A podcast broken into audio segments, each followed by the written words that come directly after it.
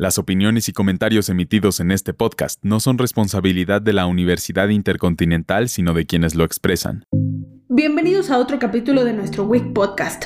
Yo soy Chelito y hoy tenemos que hablar de una nueva estrella del tenis mundial, que está más irradiante que nunca. Carlos Alcaraz, el niño de apenas 19 años que ya fue capaz de ganarle a Rafa Nadal y a Novak Djokovic. Carlos Alcaraz ya ha dejado huella en el mundo del tenis en esta campaña. Su prueba más reciente fue conquistar el segundo título ATP Masters 1000 de su carrera, levantando el Mutua Madrid Open el pasado domingo 8 de mayo, tras clasificar y ganar la final del torneo, dejando en el camino a los históricos Rafa Nadal, máximo ganador de Grand Slams, y Novak Djokovic, primero en el ranking ATP. Y además, venció en la final a Alexander Zverev, el número 3 del mundo por 6 a 3 y 6 a 1 tras 62 minutos en una exhibición de poderío.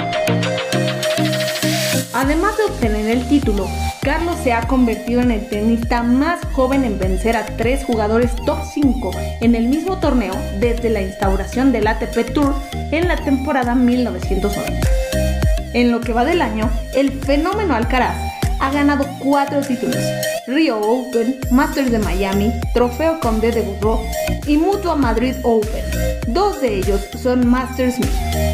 Antes de estos campeonatos, el murciano únicamente tenía un trofeo como profesional de la ATP que logró en el torneo de UMAG en 2020.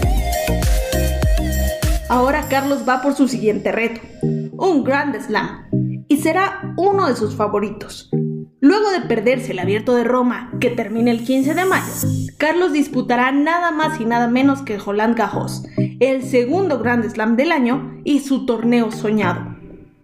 Como sabemos, además del reconocimiento mundial y el centenar de portadas alrededor del mundo, cada torneo tiene su premio en efectivo.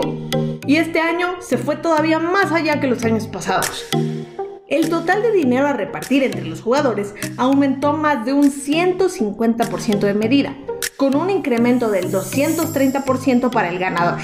Un Carlos Alcaraz que concretamente se embolsó 1.041.570 euros.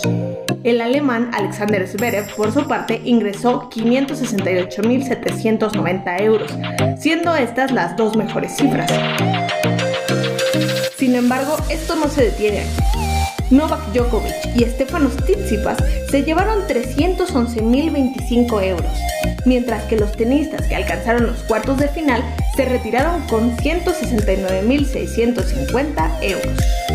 En la ronda de octavos se repartieron 90.745 euros, por la segunda ronda 48.655 y por la primera 26.960 duda un gran incremento en comparación con la edición pasada.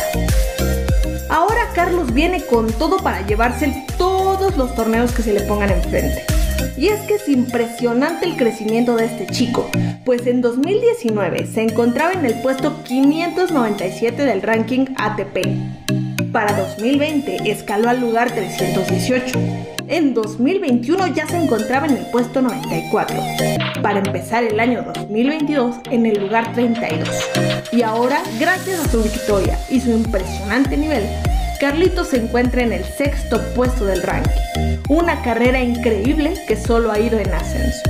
Carlos es tan grande que ya han llegado las comparaciones con los mejores del mundo, específicamente con otro español, el más grande, don Rafa Nadal. Pero este, cansado de este intento de generar equivalencias por parte de la prensa, no ocultó su incomodidad y salió en defensa del joven estrella, pidiendo que se le quitara la presión al muchacho que acaba de ganar su cuarto título en 2022. Sin duda Carlos ya brilla en la élite y seguirá brillando por muchos años más. Sin embargo, es importante escuchar los consejos de Rafa, Dejemos que los deportistas disfruten de sus triunfos sin poner en automático la presión en sus hombros. Recordemos que es muy importante para ellos mantener la mirada en el cielo, pero los pies en la tierra. La salud mental en el deporte es de lo más importante y sagrado.